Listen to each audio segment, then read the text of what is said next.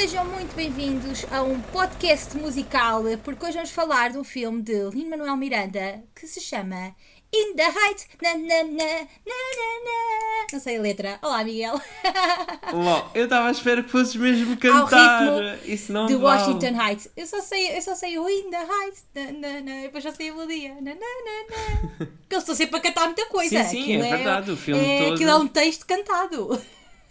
Olha, ah, então, eu vi no cinema e tu viste. ah, Em casa, em é. Exatamente, em VOD. Em Video on Demand.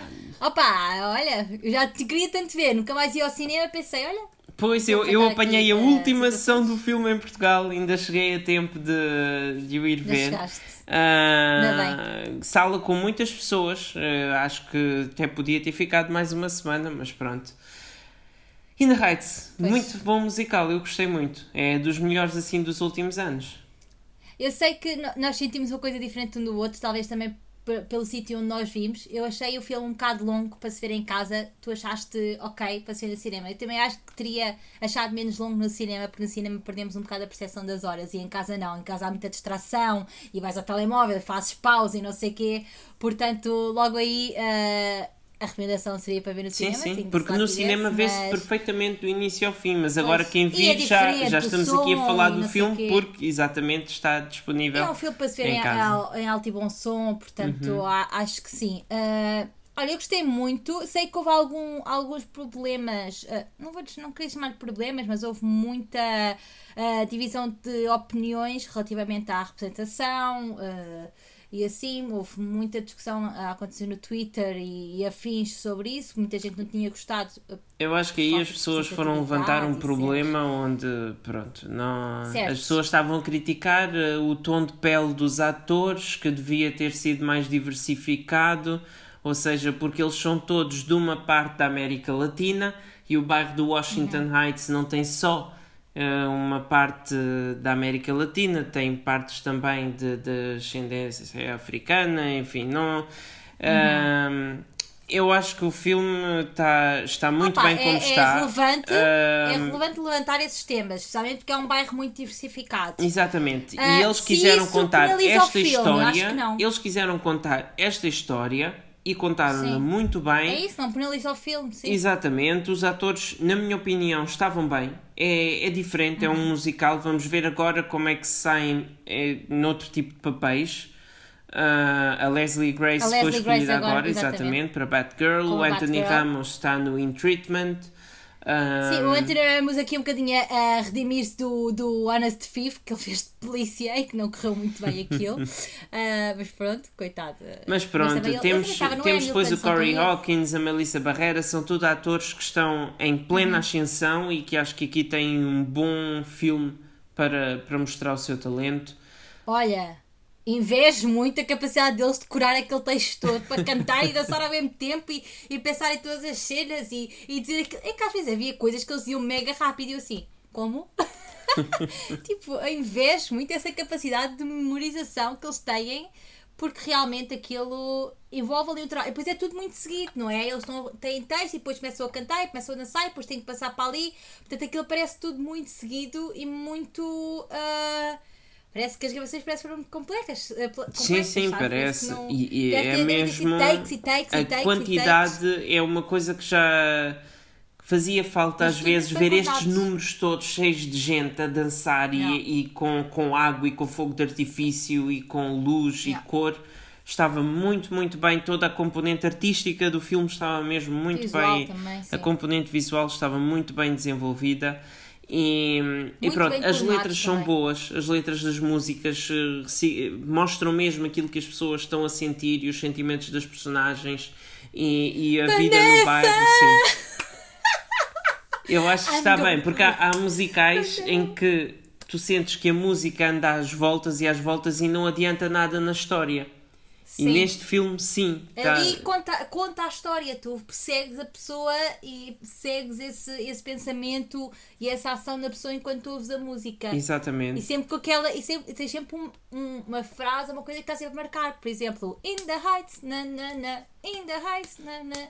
E depois há outra, também havia outras. Portanto, eu acho que hum, nesse aspecto hum, conseguiu ser muito bom a nível musical porque tem essa continuação Uhum. que tu referes e acho que isso também nos leva um bocadinho a viajar aqui na história e neste bairro e a brilharmos neste Sim, bairro sim. o máximo que podemos. E eu acho que isto, o realizador, o John M. Chu, eh, no início da carreira. Sim, do Crazy Rich Asians. No início da carreira ele tinha feito assim uns filmes um bocado duvidosos. Ele tinha feito sequelas do Step Up, ah, depois fez um documentário do Justin Bieber e aquele Never Say Never, e depois fez o Ok. G.I. Joe Retaliation com, com o Dwayne Johnson e o Jan and the Holograms, que foi muito mal ah, falado, mas ainda fez o Now You See Me Too, mas agora.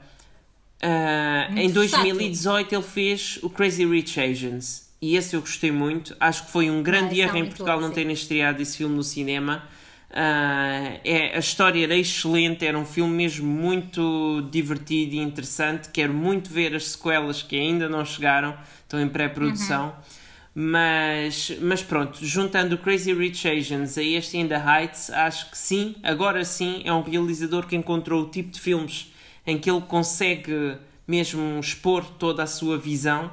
E com um grande parceiro, que é o nosso Lino Manuel Exatamente, Miranda. E, e acho que os próximos filmes dele também vão O ser Homem dos assim. Lados. Ele vai fazer aquele. É verdade, o Homem do- dos Lados. Ele vai fazer agora o Wicked, que é aquele musical da Broadway, a adaptação do musical da Broadway do Feiticeiro Sim. de Oz. Quem E, viu clipe já sabe as músicas praticamente todas do Wicked. que deveria ter estreado no dia do Cats, mas que o estúdio decidiu lançar primeiro o Cats e adiar o Wicked. Vamos ver se com este realizador e, e com um bom elenco se conseguem fazer algo mesmo de jeito. Eu acho que sim.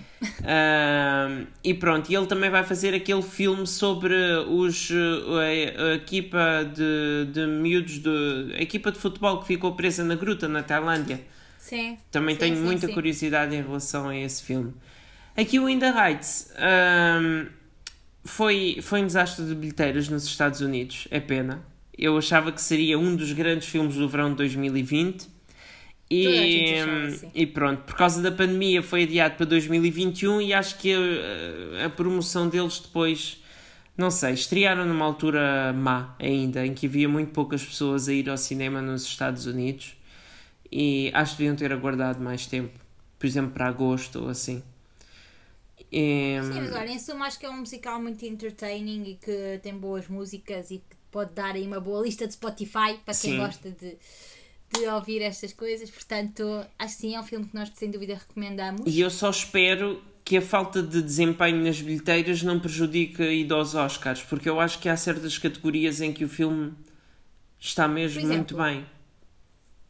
O que é que davas de nomeações? Olha, direção artística, acho que está muito bem, muito bem pensado. A atriz secundária Olga Meredith, a avó, ah, acho que tem, Ai, chorei tanto com a acho que tem hipóteses. Ahm, as canções, eu não sei quais que canções é que foram, é que já faziam parte do musical e quais é que foram criadas para o filme, mas talvez tenha hipótese aí. Mesmo a banda sonora do filme estava muito boa. Uhum. Ah, portanto, eu acho que tem, tem algumas hipóteses. Ahm, não sei, depois guarda-roupa e caracterização e assim são categorias que depois para o final do ano têm muitos candidatos de peso, portanto Exato, já, não, já sim. se perde. E acho que vai haver aí muitos bons filmes. Exatamente. Uh, depois de ver alguns, algumas coisas que foram lançadas esta semana, tipo House of Gucci com Jared Leto, completamente É verdade. Portanto, que Sim, sim. Mas aqui eu estou a falar de possibilidade para nomeações, porque acho que o filme não vai ganhar sim, nenhum sim. Oscar. Mas pronto. Não, não, eu também estou a é o falar tipo de filme que porque- teria mais hipóteses nos Globos de Ouro, mas agora que os Globos de Ouro estão tremidos. é Olha, não, porque senão pronto. melhor comédia musical era nomeação garantida. Sim. Olha, é mais que recomendado para pessoas que gostam de musicais. Obrigada, Miguel, por teres falado comigo sobre este filme. De nada. que finalmente temos visto, não é? Vale a pena, vale a pena ver. foi. Vale a pena e siga o trabalho do Lino Manuel Miranda, vocês não se vão arrepender. Pronto, já deixei aqui o meu amor ao, ao, ao Lino. Primeiro filme Ah. realizado por ele a estrear em setembro, na Netflix, Exatamente. Com Andrew Garfield. Portanto, vamos ver em que é que Muito isso bem, dá. estou muito ansiosa pelo tic-tic bum bum. o tic bum bum, já nem sei quantos tics é que são e quantos bum bums é que são. Obrigada e até ao próximo episódio. Tchau.